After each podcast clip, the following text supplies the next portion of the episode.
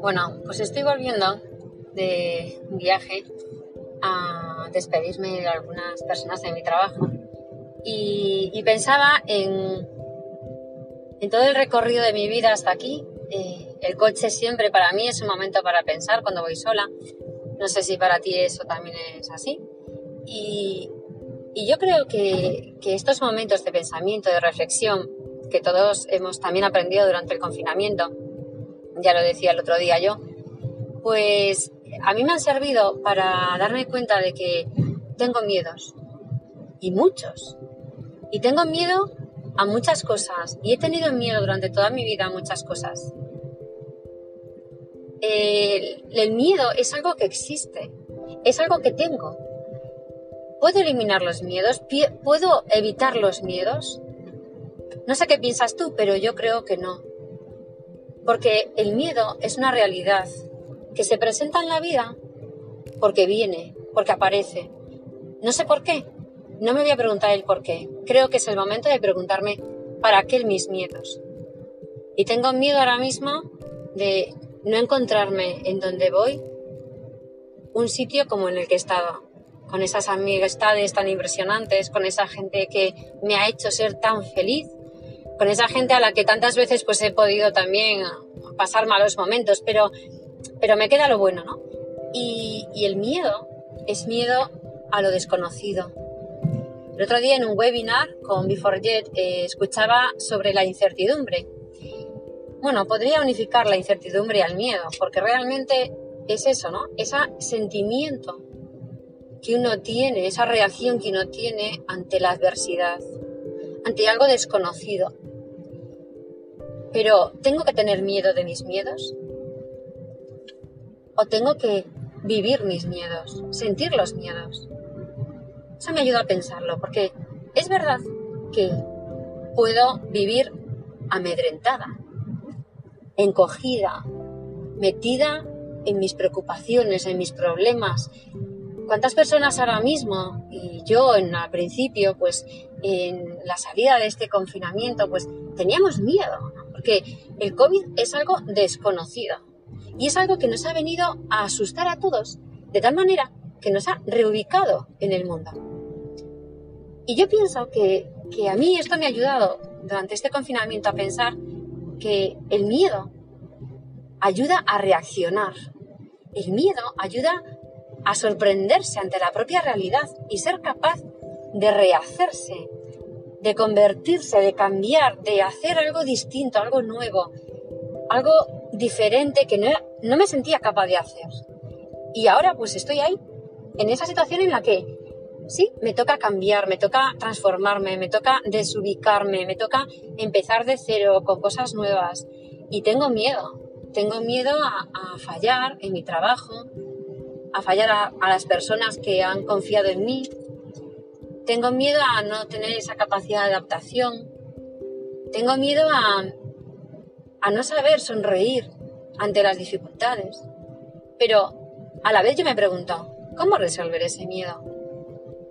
¿Cómo puedo vivir ese miedo? Viviéndolo. Sintiéndome con ese miedo. No tener miedo a los miedos. Creo que si tú te lo planteas de esa manera, yo sí, hay muchas cosas de las que soy capaz. Es cuestión de un paso tras otro, una decisión tras otra, y transformar los miedos en retos, los miedos en capacidades, los miedos en ganas de cambiarme, de mejorar. Tampoco quiero cambiar. El día una persona me decía, nadie muda. Efectivamente, ¿no? Nadie se muta. Porque soy como soy y puedo, pues a lo mejor mejorar un poco en mis capacidades, en mi, en mi aprendizaje, pero no puedo tener miedo a cambiar. No quiero tener miedo a cambiar. Miedo a adaptarme, miedo a, saber cómo hacerlo de una manera que los demás eh, estén contentos conmigo. Pues yo qué sé si van a estar contentos o no conmigo. Lo iré viendo.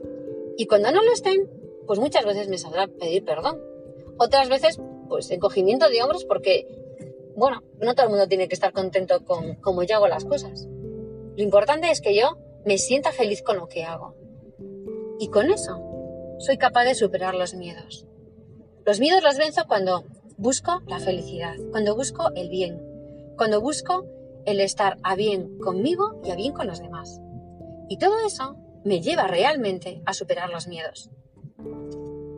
Ese miedo que a veces puede encogerte y puede anularte, puede hacer que las cosas no sigan como deberían seguir.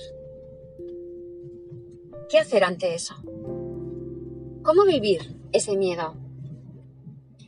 Pues a veces el miedo no llega con vivirlo sola.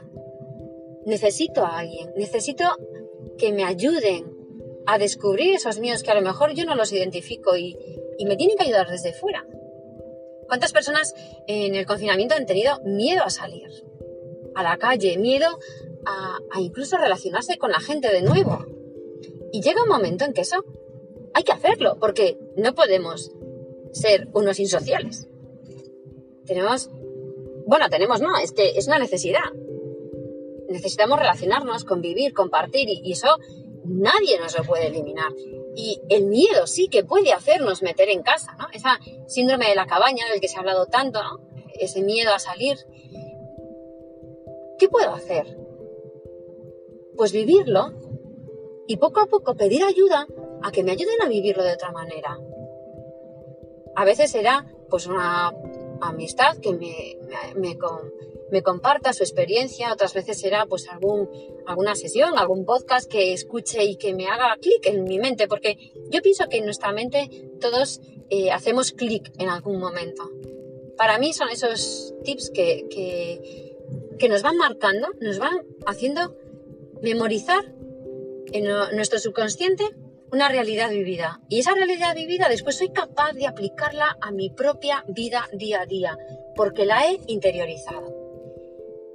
¿Y cómo hago eso? Viviéndolo, sintiendo los miedos.